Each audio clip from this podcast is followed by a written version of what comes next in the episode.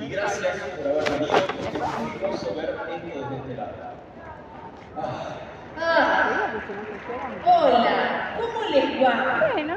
Bien. Hola también a los que desde el streaming y desde el Alto Palermo, tercer piso del Alto Palermo. un Alto Palermo, hay mucha gente por streaming, mucha gente acá, muchos pibes, ya vamos a hablar de las escuelas que están por ahí. Vimos que hubo un poco de romance entre escuelas de un lado a otro. Ah, sí. Vamos a comentar, vamos a comentar por ahí. Mirá si se genera algo ahí, ¿eh? No sé, vamos a ver. Todos los años tenemos un lema, el lema de TX Río de la Plata 2022 es ¿A dónde vamos? ¿Eh? Y de estas charlas que vamos a ver hoy tienen un poco de eso, a dónde vamos desde el arte, desde cuestiones sociales, desde la ciencia, desde las humanidades, y les aseguro que se van a sorprender. Nosotros estamos muy sorprendidos, maravillados con la calidad de las charlas que van a ver. No se olviden, si vienen ahí, se sacan una foto, se hacen lo que quieran, usar las redes, usar nuestras redes, arrobar, de que de y usar el hashtag arroba Federici. Tal vez hay una plata por acá y la que en nuestras redes, en Facebook, en Twitter, en Instagram, úsenlas con palabras. La verdad que si con 10.000 personas acá adentro, 11.000 personas no somos 3.000, somos Sí. Así que usen mucho las redes, mm, son un montón, así que a veces se lentece un poco, pero adelante, por favor, cuéntenle a todo el mundo que está maravilloso, porque queremos que así. Eh, vimos hace un momento que intentaban algunos a levantarle su bota, Sí. pasear tranquilo, que se salía a pasear por acá, por Humboldt, para saludar a la gente, todos, ah, sí, acá, muchachos, estamos en calle, roll. Sí. Nos levantamos un poquito. ¿sí? Vi que hasta intentaban hacer algo con los teléfonos, jugamos un poquito, ¿no? Jugamos, jugamos, jugamos, jugamos, aprovechemos este pasillo. Feliz. ¿Cómo no vamos a empezar a ir la plata con una ola como corresponde, verdad? Sí. Pero ola con variaciones. Equipo de acá para allá empiezan de ahí arriba de todo, cuando le digamos, y se encuentran acá en el medio y hacen pelota de equipo de nadie. ¿Qué pelota? Escúchame, vamos a ganar acá. ¿Cómo está mi equipo? No se van a comunicar, no se van a comunicar porque las cosas se han dado a nosotros nos está pidiendo. Ay, chicos, nada, no, o sea, levantan las manos y frenamos acá en el pasillo y lo dejamos así. Eso se cree. Contamos hasta tres, empiezan de arriba de todo y queremos ver cómo llegan hasta abajo. Si quieren hacer algo de los teléfonos, se ve hermoso. Si no, no pasa nada. ¿sí? ¿Están listos arriba de todo? ¿Están listos arriba de todo y acá también? ¿Sí? Contamos hasta tres, ¿eh? Uno, dos, tres, ¡vengan! ¡Qué basura! yo me voy.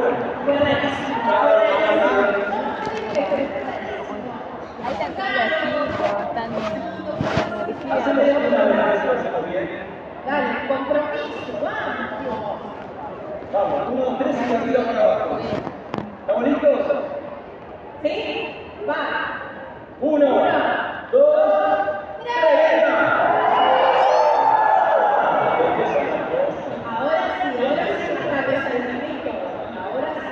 Ustedes saben que estas charlas se están grabando, si se pasan a internet, se graban además, con lo cual durante las charlas, nada, no, no, no se pongan por teléfono, no orden de ustedes, salvo obviamente las inciten a pasar la bomba como así va a ser.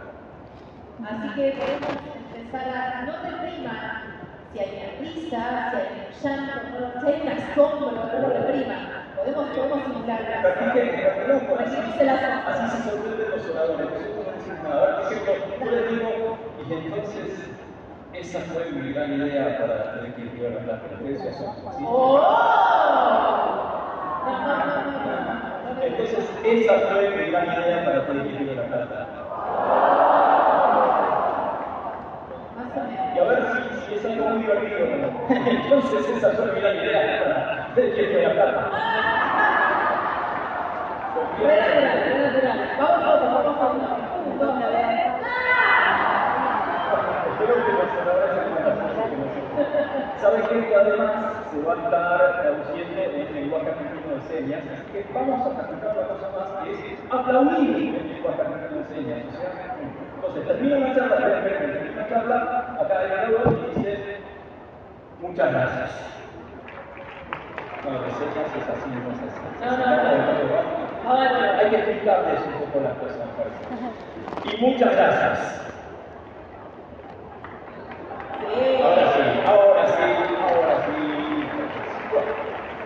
Recuerden también, una cosa que en el evento de de la Plata queremos que compartan las, las ideas muy rápidamente. Entonces, si ustedes lo vienen siguiendo por el streaming, pueden poner un corazoncito, un me gusta en la charla y después de revivir el equipo de Teatro de la Plata les va a estar haciendo todas las charlas. Efectivamente. Pero ¿por qué no empezamos con las charlas? Que a eso vinimos. Vamos con la Exacto. primera. Vamos con la primera. La primera es de un músico que se hizo bastante famoso en los últimos años, ¿sí? Él nació en Uruguay, ¿sí? Es un capo realmente, tocó en todos lados, estudió en Milán, se graduó como músico en Milán, tocó en La Scala varias veces, es violinista de la Orquesta Nacional Sinfónica de la RAI en Italia, y van a ver lo que hizo recientemente en la pandemia. Así que vamos a presentarles al primer orador de TX El Río de la Plata, que es, con ustedes, Aldo Aldo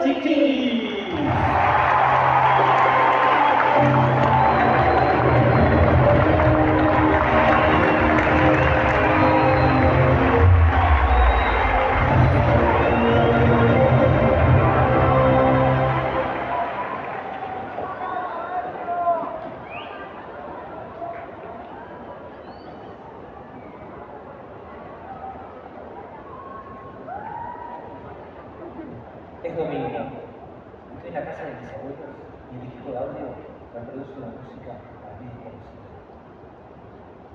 Siento que mente. Esa música me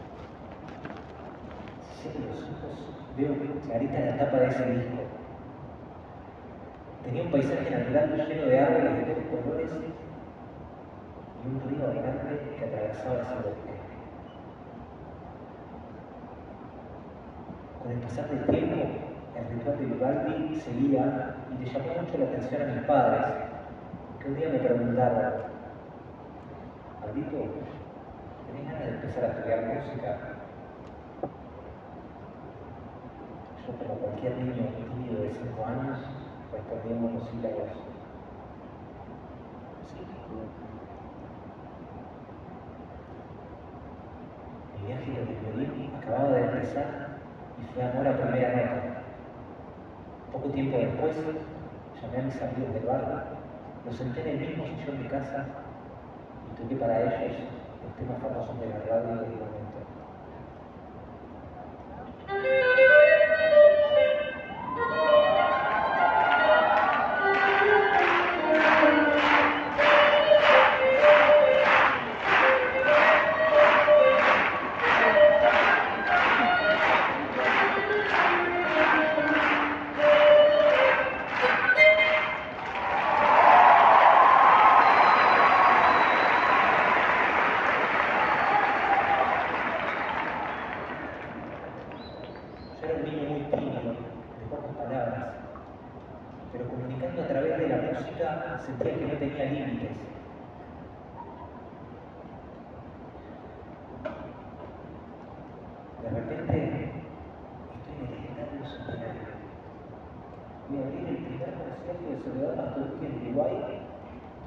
y ahí me encuentro en el escenario con mi corbata de Garfield, parado frente a miles desconocidos. Toco las primeras notas y el empieza a bailar al ritmo de la música como árboles tocados por la brisa. Ahí me doy cuenta que esos 10.000 desconocidos ahora son amigos. Y ahí empieza una conversación que a pesar de no tener palabras, comunica directo el corazón. La idea de poder cambiarle un día malo, aunque fuera una sola persona del público, me encantó. Y desde ese momento se volvió el motor de mi vida. Así como Juan, el pasó y a los 15 años toqué mis tan amadas cuatro estaciones en público. Era una ocasión muy especial para mí, ya que por primera vez esos sonidos no salían de un CD, sino de mi vida. Toda mi familia estaba entre el público, estaban todos menos mi abuelo.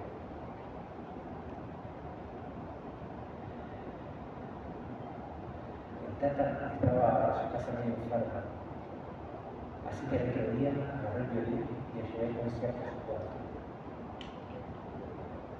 Desde su cama, mi abuelo festejó conmigo esa ocasión especial, compartiendo esa pasión que solo nosotros podíamos entender. Y por un instante nos olvidamos que nos estábamos despidiendo.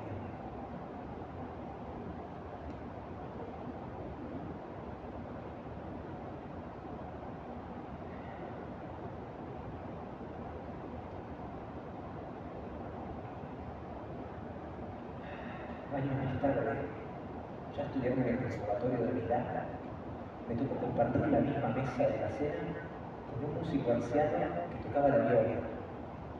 Nos pusimos a charlar y cuando me preguntó cómo fue que desde Uruguay terminé en Milán, le dije, es todo culpa de Vivaldi. Y le conté la historia de Cedric y me pidió a Lenin. Me preguntó muy interesado si me acordaba quién había grabado ese CD. Acordaba solo de la imagen de la tapa. Se la describí y con la voz quebrada me dijo que él era uno de los músicos que había grabado ese CD. Nos hicimos muy amigos. Él tenía 90 años, yo 19. Cuando llegó el 2020, yo ya tocaba en la Sinfónica Nacional Italiana. Milán fue la primera ciudad europea en donde la pandemia anunció su llegada. Se frenó todo y la música se calmó. De repente la ciudad estaba vacía, lo único que interrumpía el silencio ensordecedor eran las sirenas de las ambulancias.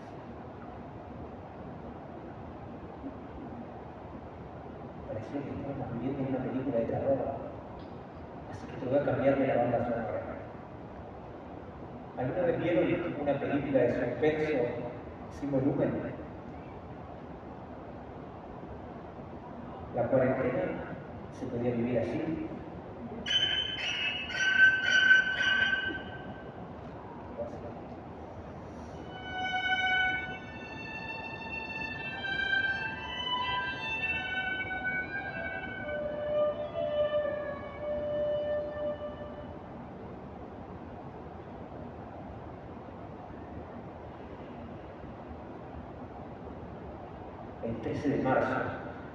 Mensaje que se estaba difundiendo entre todos los músicos de Italia, invitándonos a todos a abrir la ventana y salir a tocar a los balcones. Soy el único músico en casa, así que con la guitarra me grabé los acompañamientos de algunas músicas de películas, tangos y clásicas. Ya estoy listo, así que abro la ventana y acomodo el parlante para poner el acompañamiento. Mi familia vivimos en un edificio nuevo que tiene forma de herradura y los balcones de los 180 apartamentos miran todos hacia el jardín. Es curioso porque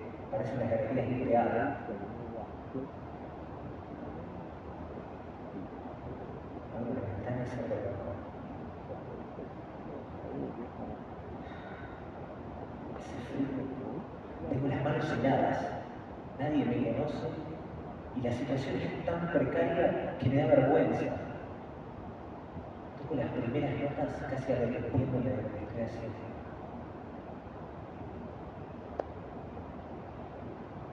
Dos minutos más tarde, los balcones se llenan de vecinos, así que me animo a tocar todos los temas que había preparado. Termino el programa y el edificio se viene abajo de aplausos. Piden bis tengo que improvisar. Lo primero que me viene es por una cabeza de Gardel. Esta vez no tengo un acompañamiento grabado, así que lo toco solo, con violín. Me sigue pidiendo más y se me terminaron las ideas. Así que sin pensar mucho les dije, mañana a la misma hora. Y así fue. El edificio del que les estoy hablando queda en la frontera entre Italia y China. Más específicamente en el barrio chino de Milán. Al otro día me despierto y el celular estaba caliente, las redes sociales colapsadas de tantos mensajes y yo no entendía nada. Resulta que una vecina compartió un video de mi primer concierto del balcón en Weibo, una red social china. Mientras en Italia dormíamos, del otro lado del mundo lo vieron 10 millones de personas. Me registré en Weibo y empezaron a llegar mensajes y mensajes, todos en chino. Y por lo que me dijo mi vecina, luego de leer varios comentarios, eran agradecimientos. Parece que les gustó mucho.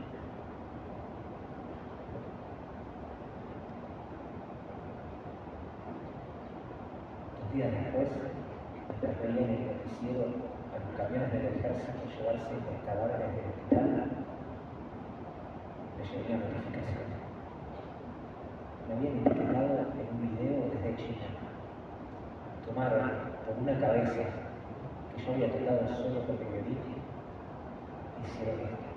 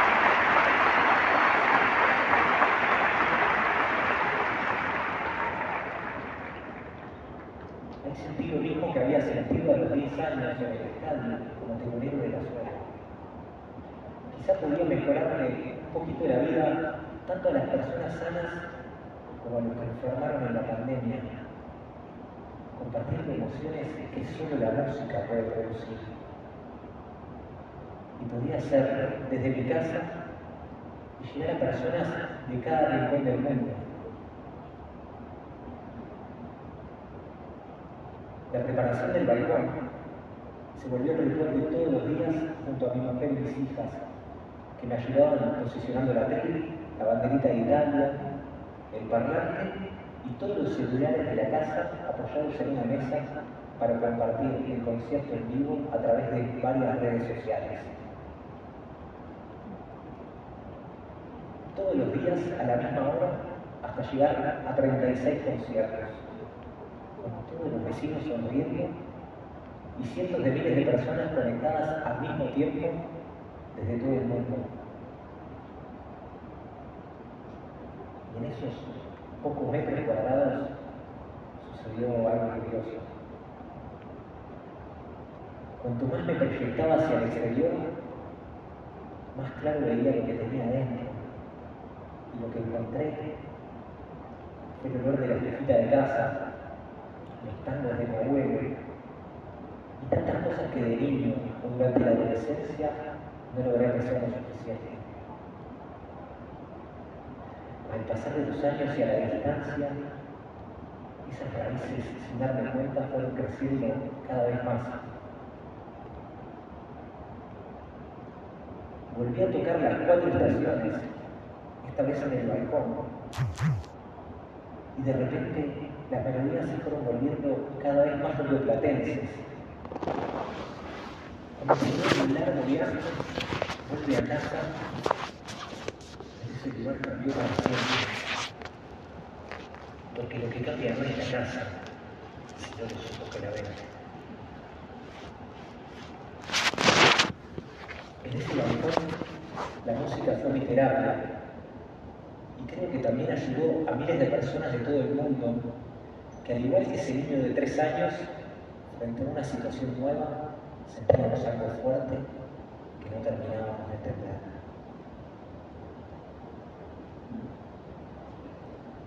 A veces me pregunto cómo habría sido mi vida si el Tata no me hubiera regalado la música de Vivaldi.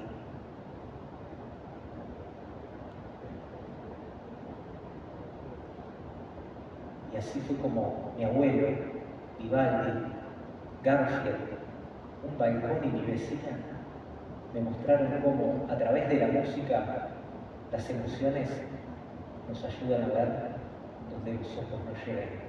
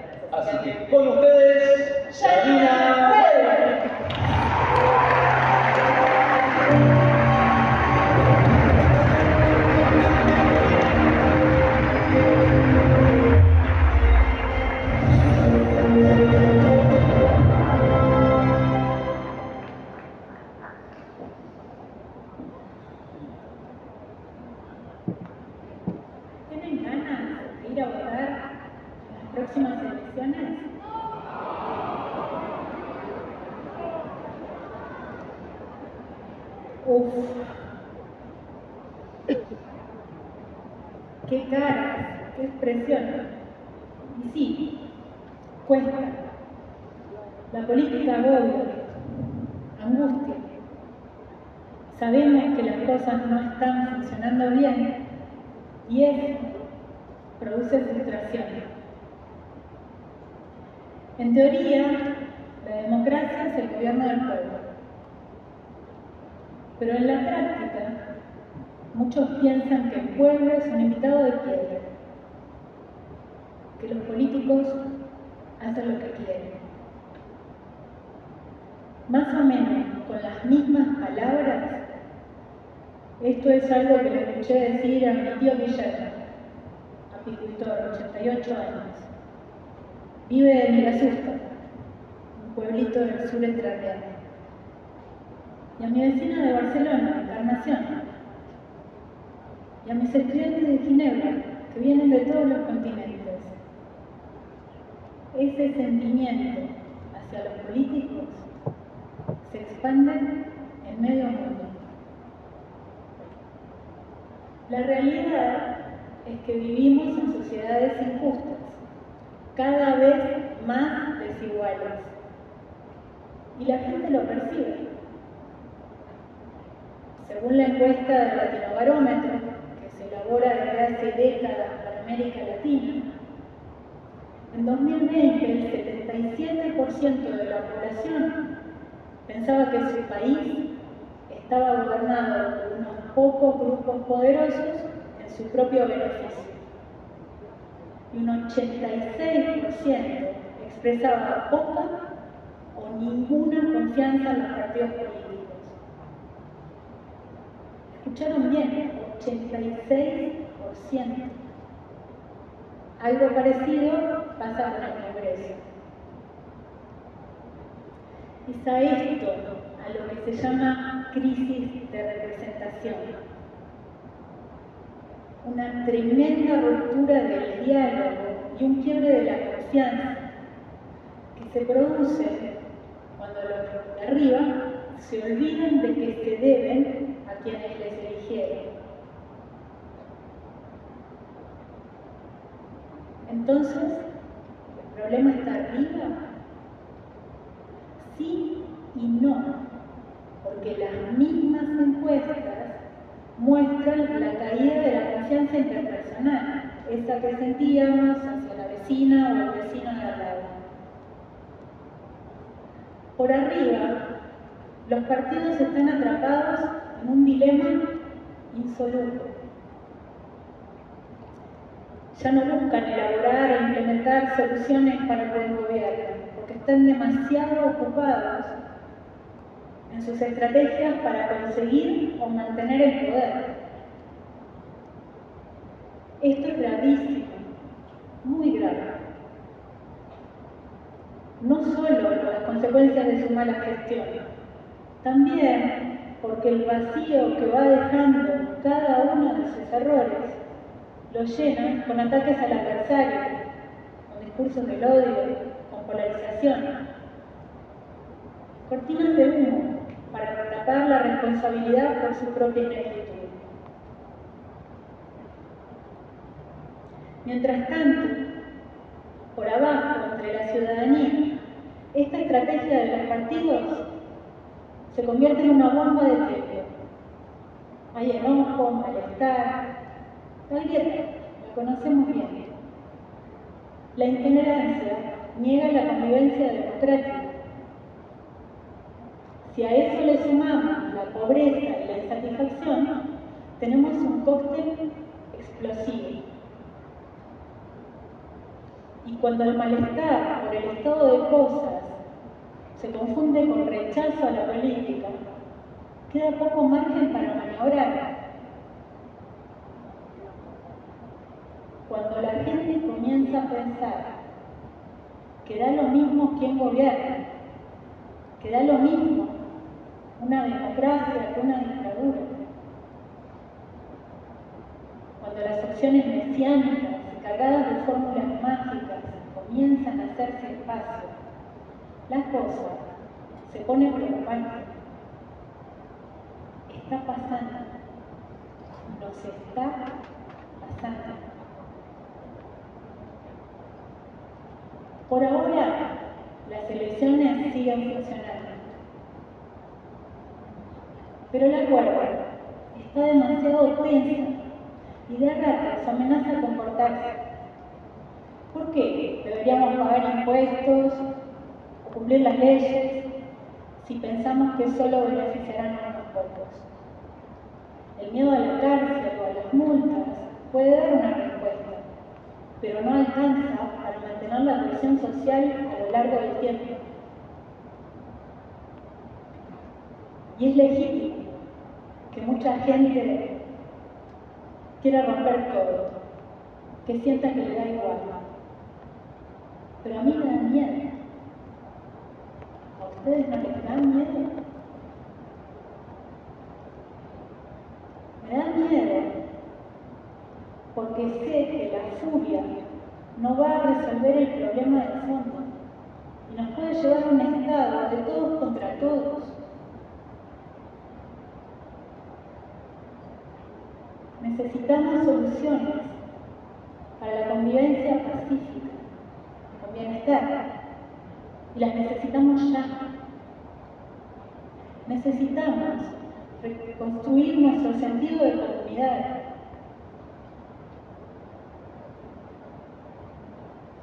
Sé que se puede, porque lo hicimos en Gualeguaychú, la ciudad donde me crié. Empezamos hace 20 años con la lucha contra las papeleras. En 2005 la ciudad se hizo famosa en el país y en el mundo. Nos hicimos famosos. Unas 30.000 personas, de la población entonces, se movilizaron, nos movilizamos contra la construcción de las carteras a la otra orilla del río Uruguay. La cosa funcionó parcialmente, pero logramos fijar objetivos por encima de las divisiones partidarias, en asambleas, con las ciudadanas y los ciudadanos, en diálogo con las autoridades. Logramos construir un nuevo sentido común. Tal es así que hoy la ciudad vuelve a ser pionera con la aprobación de la ley del glifosato cero en una región, en un país donde los daños producidos por los agrotóxicos son dramáticos sobre la población. A esto me refiero cuando pido evitar el. No rompamos todo. Construyamos. Concentrémonos en reparar y ampliar el tablero en lugar de batear. La historia nos ha demostrado que los estallidos, las explosiones de furia que desbordan los liderazgos y las organizaciones, han provocado mucho dolor, daño y pérdidas de vidas. No podemos romantizarlos. Cuando no impera la ley, cuando hay caos, no se pueden proteger los derechos de las personas. Deberíamos recordárselo mucho a nuestros líderes para que salgan de su ceguera y actúen a tiempo, ¿no? Pero entonces, ¿qué hacemos? No podemos quedarnos de brazos cruzados por miedo a romper nuestra precaria democracia.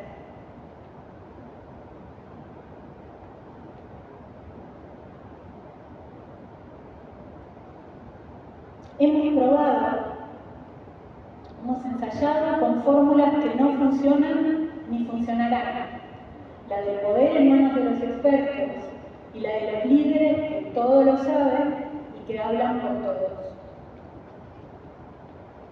Sin embargo, otra vez están golpeando la puerta y una vez más atraen a muchos. Deberíamos esta vez tratar de enfocar el problema desde otro lado, cambiar el mapa. ¿Qué pasa si tratamos de redistribuir el poder? ¿Qué pasa si generamos instancias de diálogo democrático y cooperación? Yo no digo eliminar el conflicto, ni tampoco buscar consensos imposibles. Hablo de fijar unas reglas para tomar decisiones entre todas y todos de otra manera. Lo necesitamos. Las decisiones fundamentales de la vida ciudadana no se pueden tomar más por unos pocos y a puertas cerradas. Refiero a cuestiones que comprometen no solo el presente, sino también a las generaciones futuras. A cuestiones de alto impacto ambiental, sobre la de agua, sobre la minería, acuerdos de deuda externa.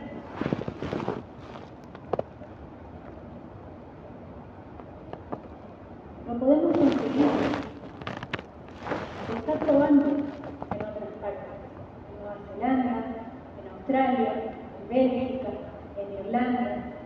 Gente que se resigna, no se resigna a pensar que todo da lo mismo y pone su imaginación y sus saberes al servicio de construir colectivamente. Hablo de experiencias inteligentes de participación, donde ciudadanas y ciudadanos se reúnen con las autoridades, asambleas sorteadas, gente elegida al azar, que recibe información, delibera, argumenta, escucha los argumentos de otros y otros y elabora recomendaciones no se quedan ahí. En las mejores fórmulas, las decisiones finalmente se trasladan a un referente. Les puedo contar un ejemplo. Pasó en Irlanda, empezó en 2011. Los principales partidos acordaron convocar una convención constitucional para tratar sobre temas que eran muy divisivos para la sociedad, como por ejemplo el matrimonio de parejas del mismo sexo. En aquellos tiempos, las encuestas mostraban que en Irlanda el 78% de la población se manifestaba católica, se definía como católica, y el país era considerado muy conservador. Entonces, un grupo de académicas y académicos, de quienes admiro mucho su entusiasmo y de los que he aprendido mucho, propusieron una asamblea divorciada. Los políticos aceptaron y se hizo. Y el debate funcionó para los líderes y para la gente. Atravesó las pujas partidarias, desbloqueó las perspectivas dogmáticas. Se puso en valor el diálogo y el entendimiento. En el referéndum, el 62% votó a favor de la recomendación y todos aceptaron los resultados. Por supuesto, no se trataba ni de que nadie abandonara el catolicismo ni de que nadie abrazara la homosexualidad. Se trataba de generar un debate plural desde la tolerancia, el respeto a las creencias, combinado con el respeto a los derechos fundamentales. En 2018 volvió a ocurrir un nuevo referéndum por la despenalización del aborto y esta vez el 66% votó a favor. ¿Alguien me dirá que la ciudadanía también decidió en el Brexit? ¿De acuerdo? La salida del Reino Unido de la Unión Europea y que la decisión fue mala. Les recuerdo que en ocasión el referéndum lo convocó el partido del gobierno y lo hizo para no perder poder. No hubo un debate informado, no hubo diálogo. O sea, fue más de lo mismo. Yo hablo de otra cosa. Hablo de formatos de participación que no estén activados y controlados por el poder de turno. ¿Puede salir mal? Y sí, puede mal. Pero hay que hacer ensayos de prueba y error. Tenemos que habilitar debates informados, pedagógicos, democráticos, pensando en la buena gobernanza. El riesgo que vamos a correr es mucho menor del que corremos si seguimos haciendo lo mismo.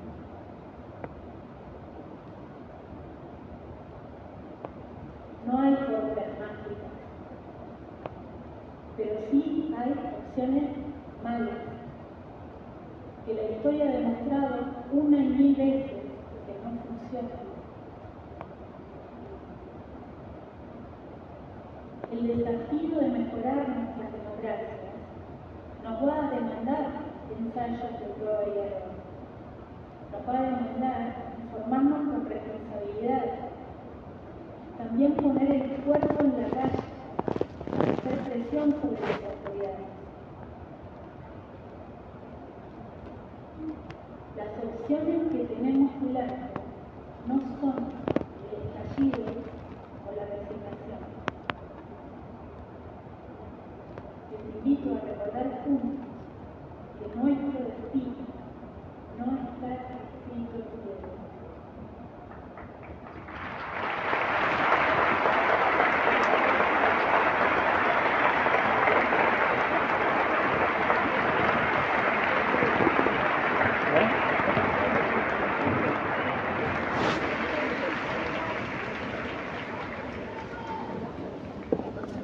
Vamos a, a ponernos de acuerdo, no escuché bien. La profesora Carla con una pregunta. La pregunta fue, ¿tienen ganas de votar? ¿Escuché bien? ¿Tienen ganas de votar? ¿Hacemos una pregunta? Levanten la mano los que sí. Me da miedo. Párense los que no. Ah, no. Debo decirle que la edad promedio de los que se paran es sustancialmente menor de lo que. O sea que estamos jodidos con el. Resumo la charla un poco de salida. Pero seguimos adelante. Saben que eh, el año pasado, todavía estamos en pandemia, pero el año pasado estábamos con bastantes restricciones y nos preguntábamos un poco, bueno, ¿qué hacer? ¿Hacemos un evento grande como este, un evento cerrado? Y se nos ocurrió algo muy particular que les queremos contar ahora con este video.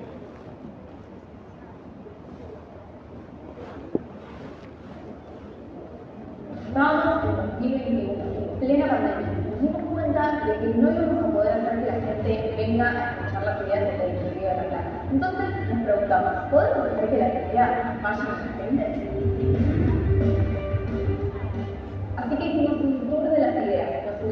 Oradores y equipo a un bus sin techo y nos fuimos a recorrer la ciudad para llevarle las ideas a la gente. Bienvenidos a todo el Quintío de la Plata, el tour de las ideas, primera parada, de Pereira. Hicimos tres paradas en tres lugares públicos para que la gente pueda venir a encontrar las ideas de su Pero había mucha gente que todavía no podía salir de su casa. Entonces tuvimos idea. Decidimos pararnos de.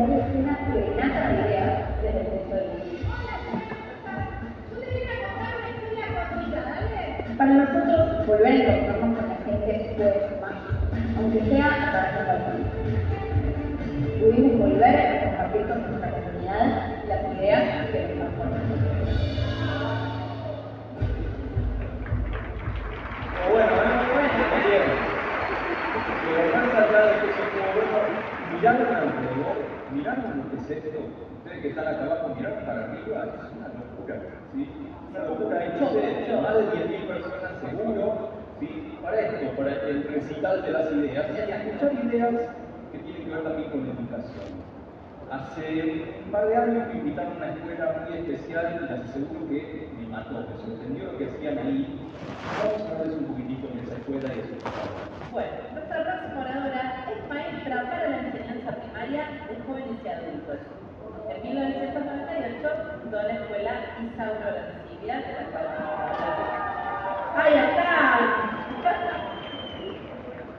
La institución cuenta con formación laboral, taller de arte y emprendimiento de economía social. Junto con otras maestras, montó y actualmente preside la Asociación Civil Isaura Rancidia, de la que ya más adelante eh, contará. Sueña y trabaja para lograr una verdadera educación inclusiva. Con ustedes, Susana Reyes.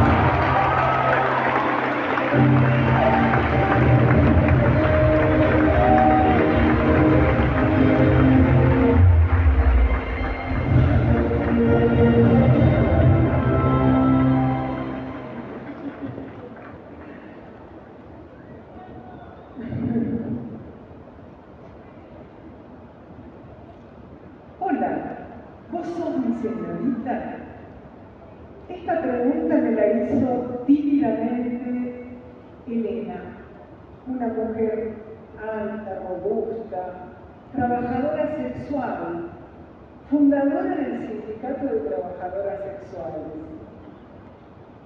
Una luchadora que a la hora de volver a retomar su escuela volvía a ser la nena de ocho años que alguna vez la tuvo que abandonar. Vengo porque quiero escribir todo aquello que tengo para decir, me dijo. Bueno, gracias a Elena y a otras Elenas, las puertas de la escuela Isauro Arancibia se abrieron un día de invierno de 1998. Y hoy vengo a contarles su historia. 24 años resumidos en 12 minutos. Estas alumnas trabajaban en la estación de Constitución. Un día comentaron, hay un montón de jóvenes que viven en situación de calle, que han ido poco a la escuela o no han podido ir. Entonces decidimos ir a invitarlos. Llegamos a la estación a las 7 de la tarde. Era un hormigueo de gente que se movía en todas las direcciones. Pero ellos no. Ellos estaban quietos contra una pared, como en una especie de nichos, acurrucados. La gente pasaba y parecía no verlos, y si los veía, tampoco se preguntaba, ¿cómo puede ser que haya gente durmiendo en la calle? Me acuerdo de Daniel, un alumno de nuestra escuela, que nos dijo, la gente nos ve como a palomas. Al día siguiente visita a la institución llegaron Luis y Analia, dos jóvenes de 18 años. Desde los 13 estaban juntos en la calle. Analia me contó que Luis le regaló las primeras zapatillas que ella tuvo. Y además me dijeron que en la calle se agrupaban ranchadas, que eran grupos de pertenencia, con los que resolvían las cuestiones de la comida, se protegían, sobrevivían. Así fueron llegando a la escuela jóvenes, algunos con sus hijos. La escuela se llenó de jóvenes. Tal vez así que nos mandaron más maestros y maestras, pero porque querían que dividiésemos el centro educativo en varias secciones. Pero nosotros no, nosotros preferimos seguir trabajando todos juntos, porque necesitábamos revisar nuestras prácticas. Teníamos un único objetivo, que era crear una escuela que alojara a todos y a todas.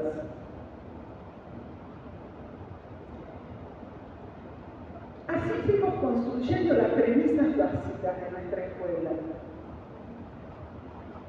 Premisas que facilitaran la inclusión y la permanencia de los estudiantes. La primera premisa es que en el Isauro siempre hay vacantes. Todas y todos son bienvenidos y bienvenidas. Si llegan 10 minutos antes de que se termine el día, le decimos, qué suerte que viniste, tenemos 10 minutos para hacer algo. Y si se anotan un día antes de que terminen las clases, también se los anota y se les enseña. Otra de las premisas es la escuela, no es la calle. Si en la calle las situaciones se resuelven con algún grado de violencia, en la escuela solo utilizamos las palabras.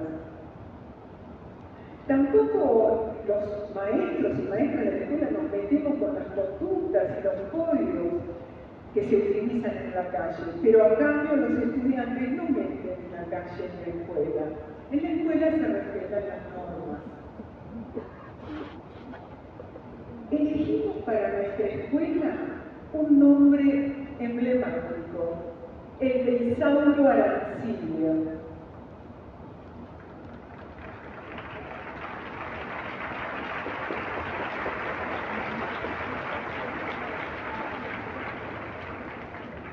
Isauro fue un maestro que la dictadura cívico-militar asesinó el mismo 24 de marzo de 120 balazos.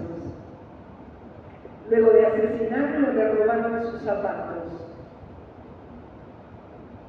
En la escuela construimos una baldosa por la memoria que llevamos con los estudiantes a Tucumán, su lugar de nacimiento y la colocamos allí donde fue asesinado.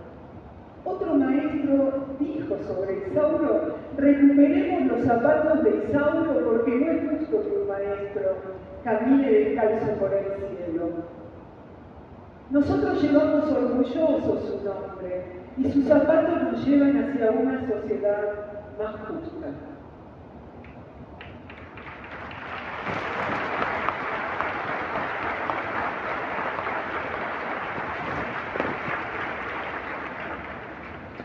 Durante la construcción de nuestro proyecto pasamos por diferentes momentos. En algunos tuvimos que eh, poner en práctica estrategias creativas, ¿no? Por ejemplo, al principio venían los estudiantes, las madres, los padres con chicos y chicas muy chiquitos, cuando nos faltaban los brazos para sostenerlos, compramos un corralito. Entonces los padres se turnaban para cuidarnos mientras podíamos seguir la clase. Ese corralito, 24 años después, es el jardín de Isauro, un lugar mágico que aloja a 50 chicos y chicas y a sus maestras. También otra situación que se nos daba es que con la ranchada venían chicos y chicas menores de 14 años, con edad para ir a la escuela primaria. Entonces lo que hicimos fue pedirle a una escuela cercana que abriera un grado en la nuestra. Ahí irían estos chicos hasta que se escolarizaran y luego los acompañaríamos a la escuela para que terminaran los niños de su edad. Ese grado en nuestra escuela se llama grado de nivelación. Cuando Yanina, de 10 años, aprendió a escribir, su maestra le dijo, bueno, ahora podés poner vos tu nombre y el nombre de tu grado en tu cuaderno. Y ella escribió, Yanina, grado de liberación.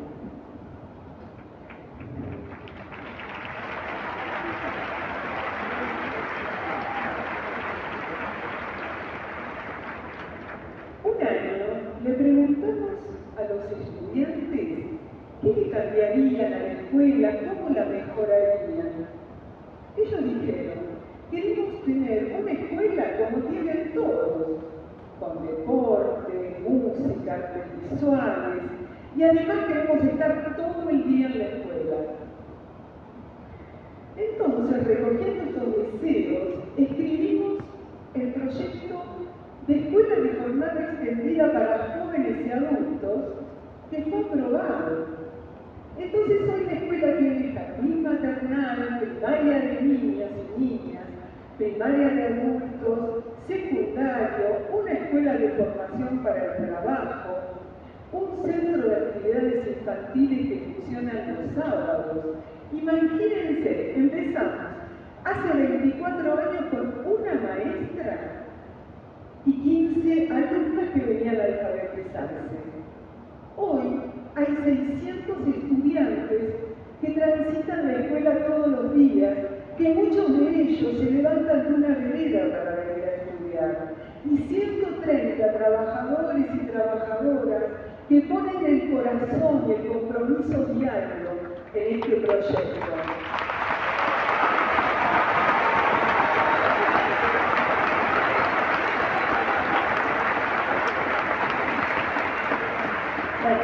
además, como si esto fuera poco, tenemos bicicletería, panadería, costura, un taller de serigrafía, huerta, taller literario, bueno, al estar todo el día en la escuela, también tenemos que comer.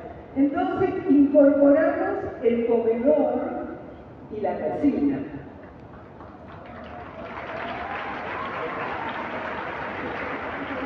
A partir de esto, el aroma de la comida se nos filtra por las aulas anunciándonos que ya es el mediodía. Entonces, estudiantes y maestros nos preparamos para ir al comedor sentarnos juntos en una mesa, con la comida caliente, con el agua fresca, con el postre, con la servilleta a conversar mientras comemos. El comedor pasó a ser un eje pedagógico y aquellos que tenían que comer sentados en una vereda o en un escalón, hoy pueden hacerlo dignamente.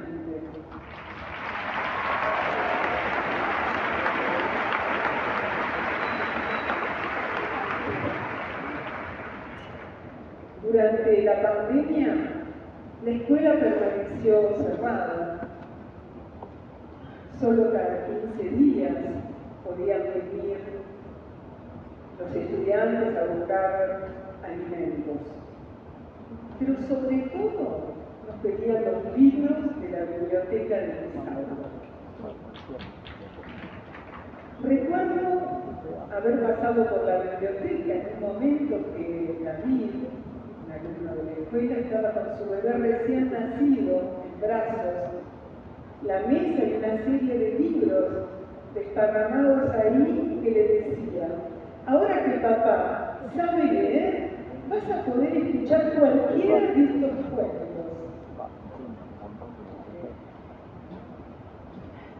Si hay algo que caracteriza esta escuela es que no fue pensada atrás de un escritorio para chicos y chicas en situación de calle.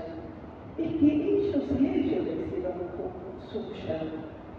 Es por eso que durante su construcción es que nos damos cuenta de lo que hacemos, de lo que decimos.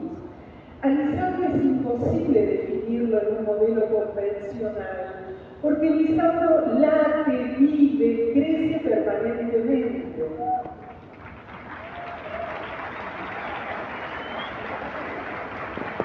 hace 20 años nos poníamos contentos cuando un estudiante venía una y otra vez a terminar la escuela primaria.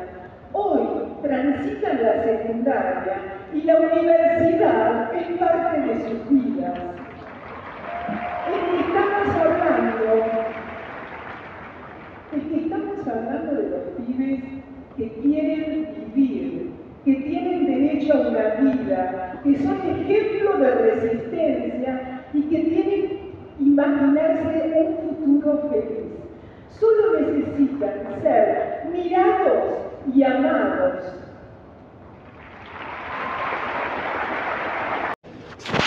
Las pequeñas partículas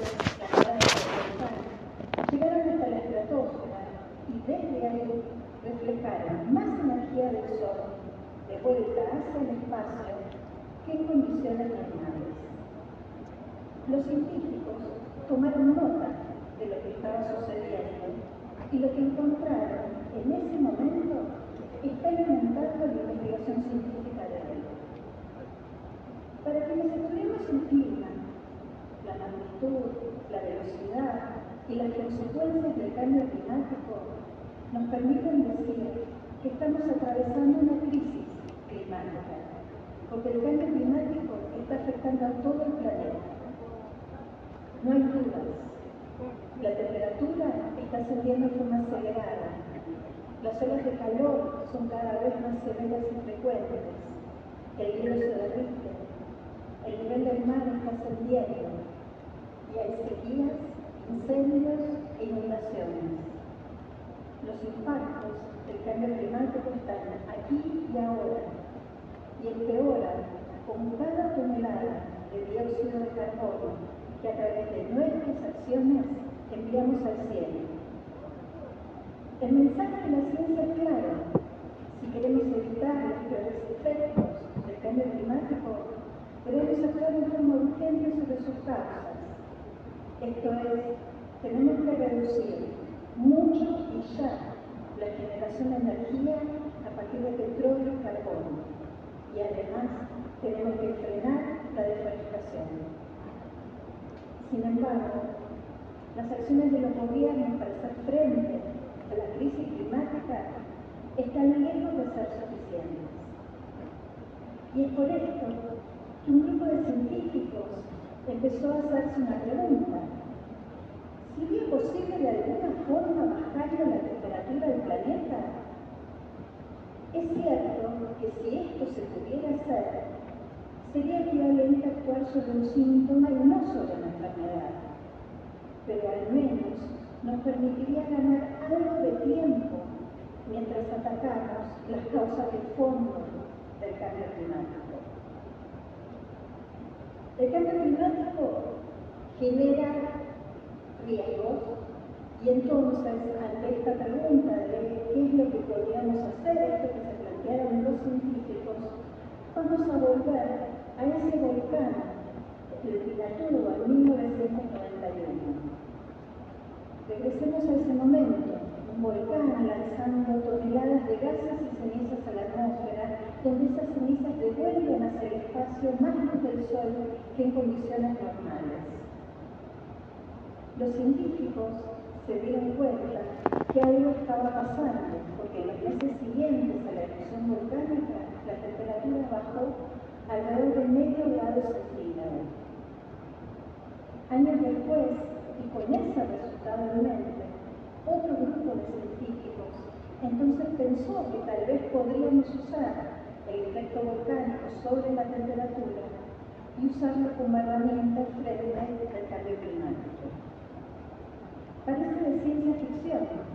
Lo que estos científicos proponen es generar algo así como una media sombra que envuelva el planeta, donde esa estaría formada por estas pequeñas partículas, por esos aerosoles que reflejarían el manto del Sol hacia el espacio.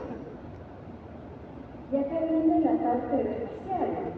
Para que esos aerosoles lleguen a la estratosfera, necesitaríamos aviones especiales que vuelen varias veces al día y que lleguen hasta 20 kilómetros de altura desde donde lanzarían esas pequeñas partículas.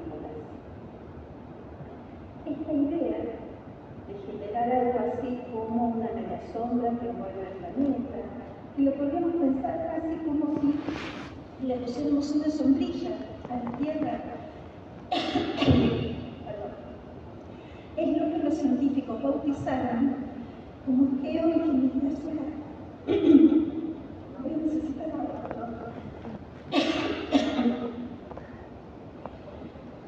Hasta ahora sabemos que los efectos, cómo serían los efectos de la geoingeniería,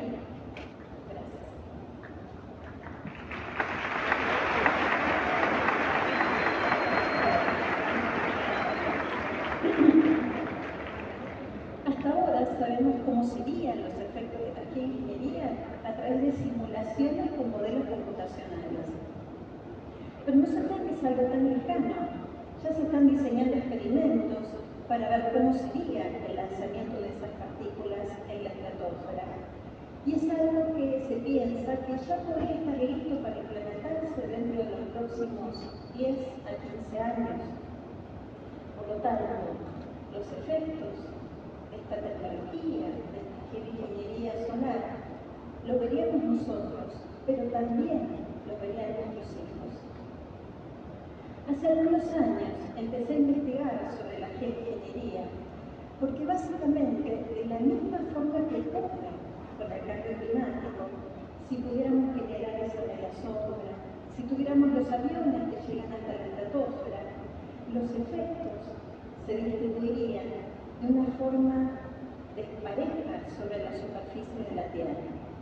Eso significa que habría ganadores y habría perdedores. Por lo tanto, la pregunta que empezó a rodar en mi cabeza y que desde entonces motiva mi investigación es tratar de saber de qué lado estaríamos los países del sur global y Argentina en particular. ¿Ganaríamos o perderíamos? Y una cuestión importante para entender de qué se trata la geoingeniería solar es que no significa poner al planeta en algo así como un túnel del tiempo que nos lleve al clima que teníamos hace 30, 50 o 100 años.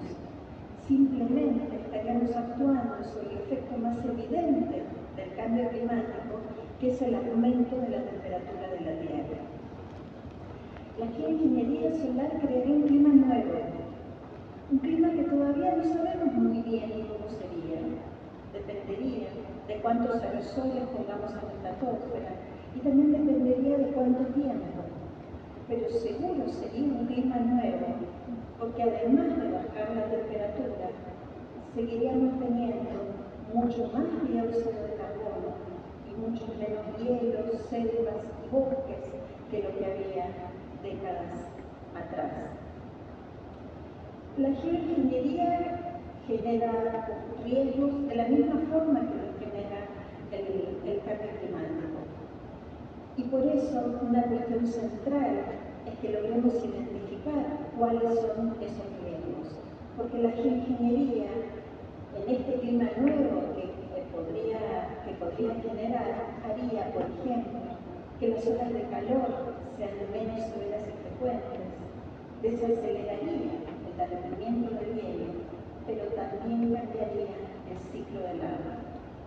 Los efectos sobre la salud humana, sobre la producción de alimentos, sobre los ecosistemas o sobre el acceso al agua dulce, seguramente los podríamos ver beneficiosos o perjudiciales dependiendo del lugar del mundo donde nos encontremos.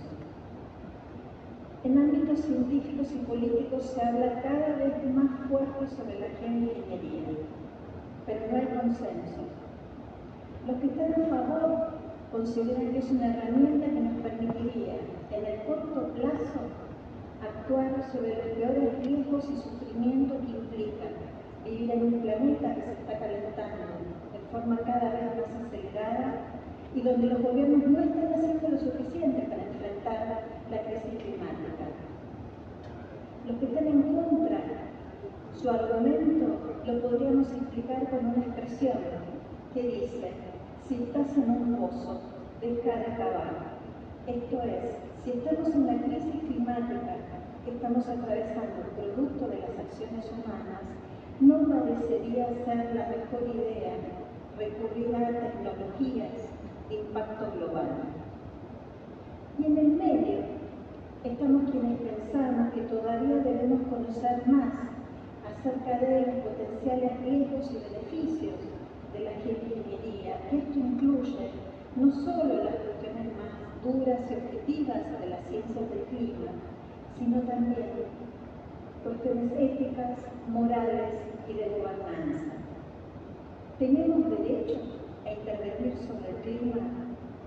¿Quién decide si usamos o no la geoingeniería? La geoingeniería no es solo una cuestión ambiental, incluye también cuestiones políticas, económicas y sociales. Por lo tanto, debemos conocer los riesgos que impone la geoingeniería y contrastarlos por los riesgos que impone el cambio climático. Debemos saber cuál de estos riesgos es peor para poder tomar decisiones que sean justas y equitativas. La geoingeniería solar es potencialmente efectiva, es barata y es tecnológicamente factible. Y que sea barata y factible hace que, por ejemplo, un gobierno en forma unilateral pueda decidir usarla, o un grupo de gobiernos de países, o una empresa, o una persona. Se imaginan los riesgos y conflictos que esto podría tener Por eso tenemos el enorme desafío de identificar y conocer cuáles son los riesgos del cambio climático, contrastarlos con los riesgos de la ingeniería solar, para poder ver cuál de esos riesgos es peor y tomar decisiones que sean justas y equitativas. Tenemos todavía muchas preguntas para respondernos, más allá de quiénes ganarían y quiénes perderían. ¿Cómo, cuándo, dónde se decidiría el uso de la geoingeniería? ¿Qué rol tendríamos los países en desarrollo? Y finalmente, ¿quién controlaría el termostato del planeta?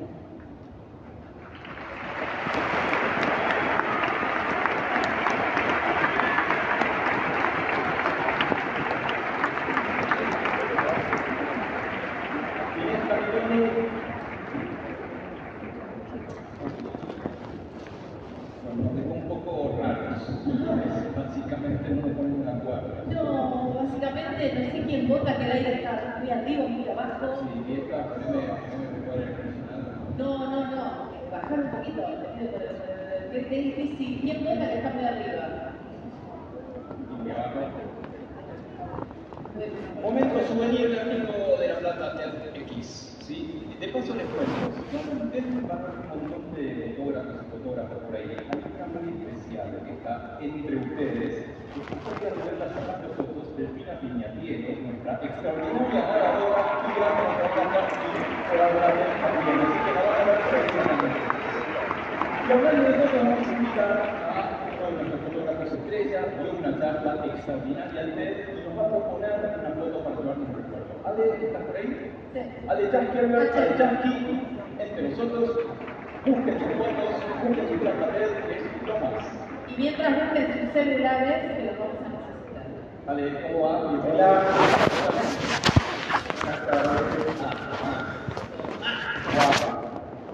Vamos a hacer fotos raras, ¿no? Vamos, ¿sí? sí, vamos a, a divertirnos un poco con los teléfonos. Acá como están viendo esa temática que hicimos en el Teatro Colón, 2018. Yo estoy en. Eh, importante.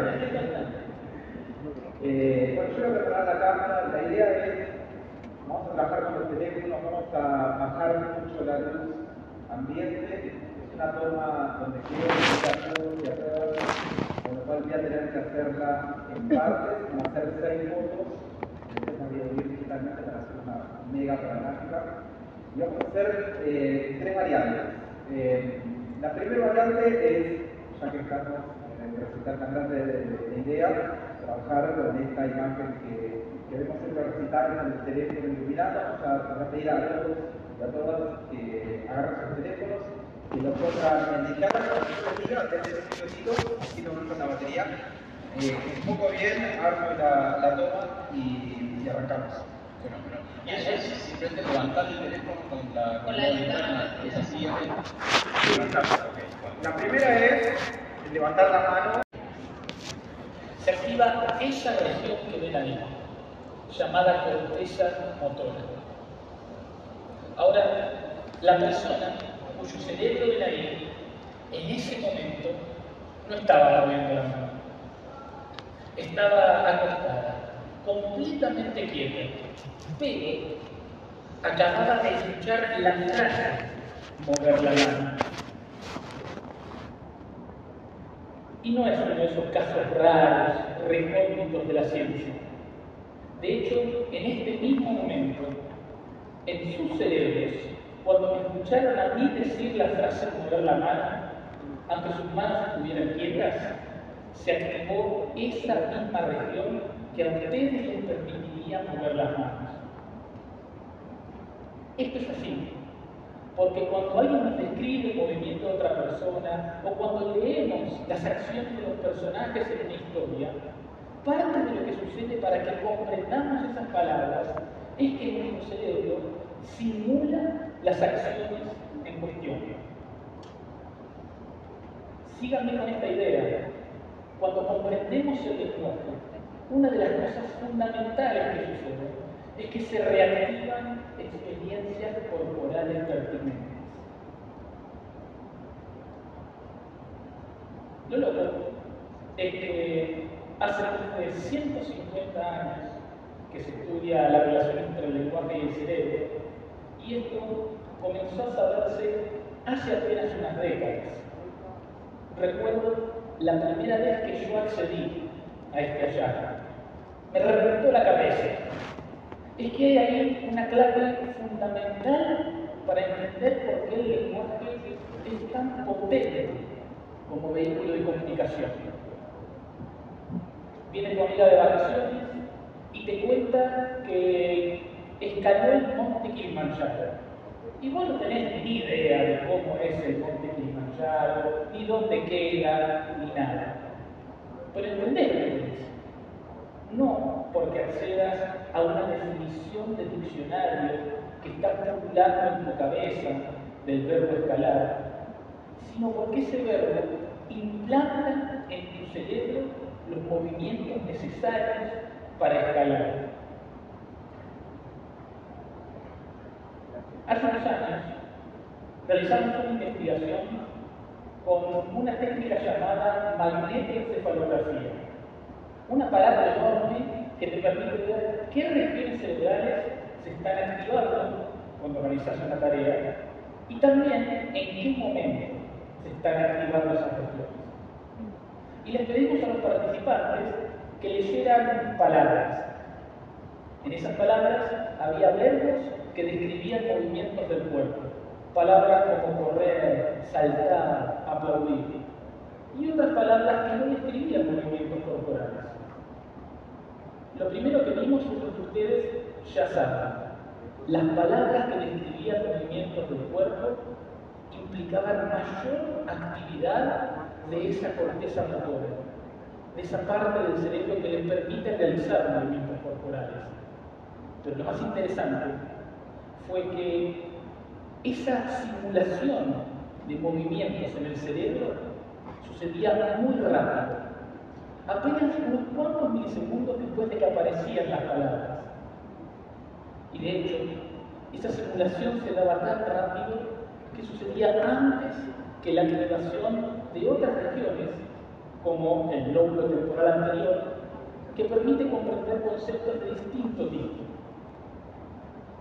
Esto sugiere que cuando comprendemos el lenguaje, al menos para ciertos tipos de palabras, esta simulación de experiencias corporales no es un ornamento, no es algo secundario, es uno de los primeros pasos que da tu cerebro para que comprendas lo que te dicen o lo que lees. Pero la cosa no se queda ahí, porque el partido del lenguaje no se juega solamente en el estadio del cerebro, se juega en el estadio del cuerpo del cuerpo entero. En otra investigación, les pedimos a los participantes que copiaran palabras con un lápiz digital, que nos permite medir aspectos muy precisos del movimiento de la mano. Y en esas palabras que les dábamos, había verbos que describían movimientos de las manos, verbos como martillar, saludar, aplaudir, y otros verbos que describían movimientos de los pies. ¿Qué encontramos? Que el acto físico de escribir, el movimiento real de la mano, se aceleraba cuando las personas copiaban verbos que describían movimientos de las manos. Y ahí nos cayó la ficha. Somos bichos mucho más lingüísticos de lo que imaginábamos. Cuando una palabra describe el movimiento de una parte del cuerpo, esa parte del cuerpo se mueve de modo distinto. El lenguaje reverbera a lo largo del cuerpo. Y en el día a día, aunque no lo sepas, te moves como te moves, en parte en función de las palabras que te rodean. Pero también nos preguntamos, che, ¿esto no funcionará al revés también? ¿Podrá ser que el movimiento del cuerpo impacte en cómo comprendemos el lenguaje? Y para abordar esta pregunta, realizamos un acto de sacrificio científico. Compramos un montón de consolas Nintendo Wii y armamos una festichola de videojuegos tremendos. Suena medio raro así, que lo explique mejor. Convocamos a niñas y niños entre 8 y 10 años y les hicimos escuchar distintas historias. Y evaluamos su comprensión de esas historias mediante preguntas. Hacíamos preguntas sobre cómo se movían los personajes de las historias y sobre otros aspectos, dónde sucedían las cosas, cuándo sucedían las cosas y así. Luego de eso, fiesta de videojuegos durante nueve días consecutivos, una hora y media por día, les pedíamos a los participantes que jugaran a la Nintendo Wii. No sé si conocen esta consola. No son los típicos videojuegos en los que estás quietito moviendo los dedos. Estos son videojuegos de inversión corporal completa, en los que tenés que tener todo el cuerpo puesto al servicio del videojuego. Hay que bailar, saltar, correr, patear, todo el cuerpo encendido, a full al servicio de una experiencia que es lúdica y motivacional. Y después de esa gran activación corporal, les hacíamos escuchar otras historias y de nuevo hacíamos preguntas sobre cómo se movían los personajes y sobre otros aspectos de las historias. ¿Y qué encontramos? Que después de haber puesto el cuerpo a full, las niñas y los niños comprendían mejor los movimientos de los personajes. Su comprensión de otros aspectos de las historias se mantenía igual, pero ahora entendía mejor las acciones que realizaban los protagonistas. Y ahí uno se pone a pensar, ¿no habrá tan diamante bruto para realizar la forma en que enseñamos el lenguaje? Pensemos en el vocabulario. Típicamente aprendemos palabras en la escuela o en los cursos de idioma, quietitos. Escuchamos, leemos, hacemos actividades, pero sentaditos.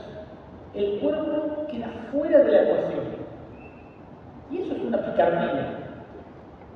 No solo por esta investigación que nos comparten, sino también porque hay pocos estudios realizados en aulas reales que muestran que cuando alguien está aprendiendo palabras, ese aprendizaje se potencia si lo acompañas con la realización de movimientos corporales congruentes, como hacer el gesto de aplaudir cuando estás aprendiendo la palabra aplaudir en la lengua que sea.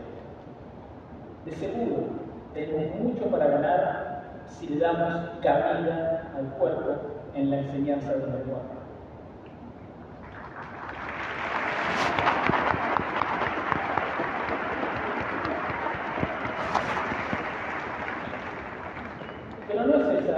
La única implicancia aplicada de esta línea de investigación.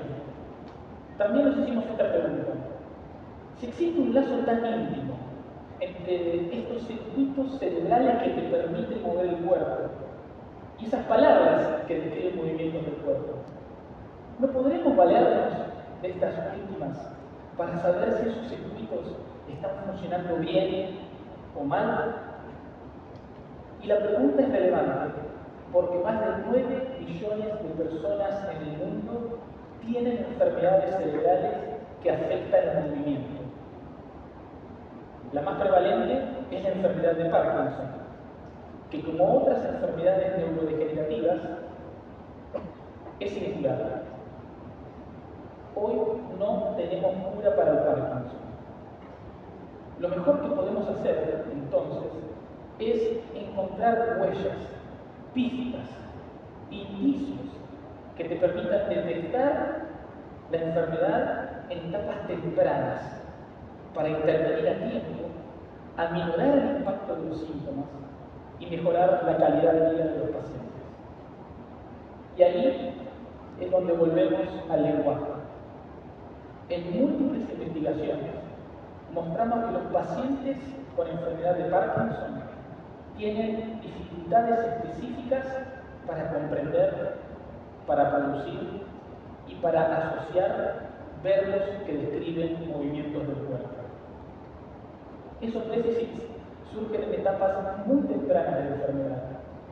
Permiten discriminar entre distintas variantes de la enfermedad e incluso superan a evaluaciones cognitivas muy utilizadas en la clínica para determinar si una persona tiene determinada variante de enfermedad de Parkinson o no.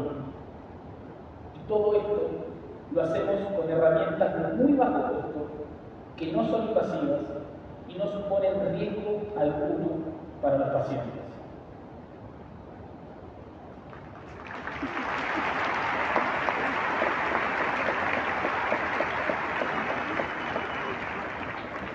De repente se nos revela una nueva función del lenguaje. De repente las palabras no son solamente una herramienta para comunicar lo que pensamos, lo que vemos, lo que sentimos, para discutir, para preguntar. Claro, son todo eso. Pero además son un vehículo para que podamos establecer si ciertos sistemas cerebrales están funcionando bien o están funcionando mal. Todas estas cosas que les comparto, más allá de sus aportes individuales, tienen un valor enorme porque nos revelan aspectos fundamentales sobre nosotros mismos. La escuela, la universidad, la ciencia misma en su conjunto, muchas veces nos presenta el mundo dividido en jaulitas. El lenguaje por acá, el cerebro por allá, el cuerpo por acá. Y así nos acostumbramos a pensarnos como un zoológico de fenómenos separados. Cada cosa aislada, guardada en su jaulita. Pero nuestra experiencia cotidiana, incluso esto que nos está pasando en este mismo momento, nos demuestra que esto no es así. El lenguaje, el cerebro, el cuerpo y un montón de otras cosas están siempre integrados, combinados. Por eso es que más que un recorrido por el zoológico, nuestra experiencia cotidiana es como un paseo por la selva, donde todas estas cosas eh, coexisten, conviven y se influyen mutuamente. Así es que, en general, entendemos mejor las cosas que nos pasan cuando nos animamos a romper esas jaulas y explorar los cruces entre las distintas dimensiones de lo que esencialmente somos. El lenguaje, el cuerpo y el cerebro están entrelazados. Poco ganamos pensándolos por separado. Y ahora que tienen este conocimiento, aparece una oportunidad. Tienen la oportunidad de cambiar el ideario sobre qué es el lenguaje y cómo nos comunicamos día a día. De repensar la forma en que enseñamos el lenguaje y aún de revalorizarlo como una herramienta que nos puede ayudar a enfrentar problemas de salud pública.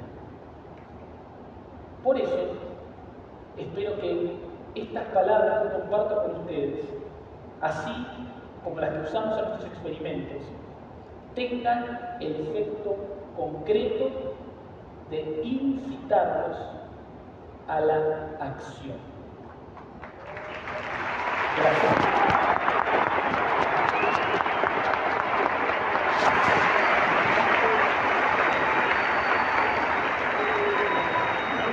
Abel García, mi amigo Muchas gracias. Muchas gracias a Vamos a tener que seguir y nos vamos de la neurociencia a cualquier lado. A cualquier lado, nos vamos al norte. A. Sucres, Atacama. Exactamente, porque por primera vez vamos a poner un padre y una hija. Vienen padre e hija, el padre, el líder comunitario de los pueblos originarios, y la hija, para cantante y estudiante del pueblo de Atacama. Con ustedes entonces, Guara y René Calpanchay. Thank you.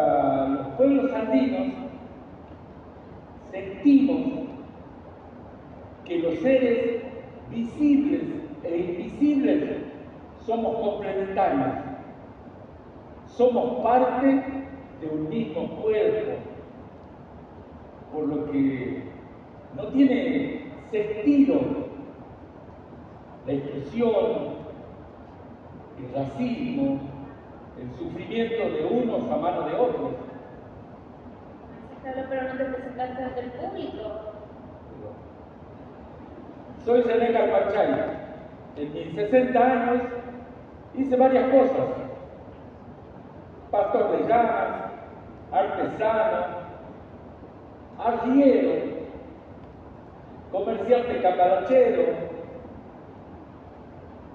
servidor público, recolector de residuos y hasta llegué a ser emprendedor intercultural de Quito Impacto. Sobre todo soy indígena del pueblo Atacama y mi trabajo más lindo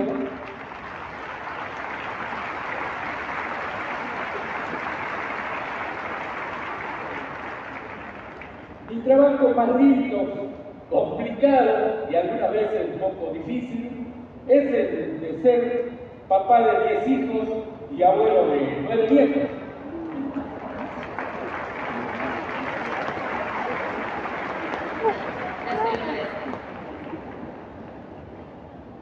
Y uno de sus trabajos también es contarme a mí sobre mi pueblo, su cosmovisión. Como algún día seguramente yo haré lo mismo con mis hijos y no creo que sea fácil. Me habla de que somos un solo pueblo, que somos parte de un todo. Pero yo veo una tierra que se está destruyendo. Pibes y chinitas que se mueren de hambre, de depresión, se sienten muy solos. ¿Es esa la Pachamama de la que me hablan? Yo sueño con que algún día los jóvenes de las comunidades originarias podamos tener un rol importante en mejorar este mundo.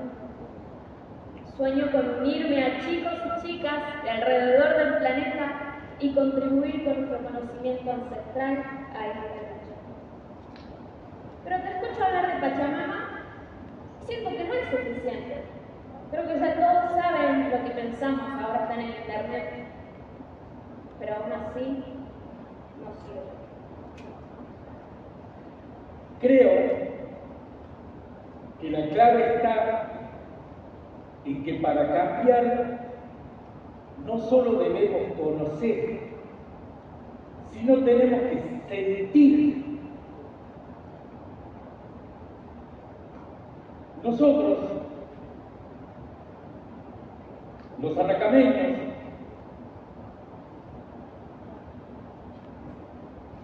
pensamos que todos sabemos lo que tenemos que hacer. Las soluciones están hace mucho tiempo. Sin embargo, hay algo que hacemos diferente, que es poner en el centro el sentir.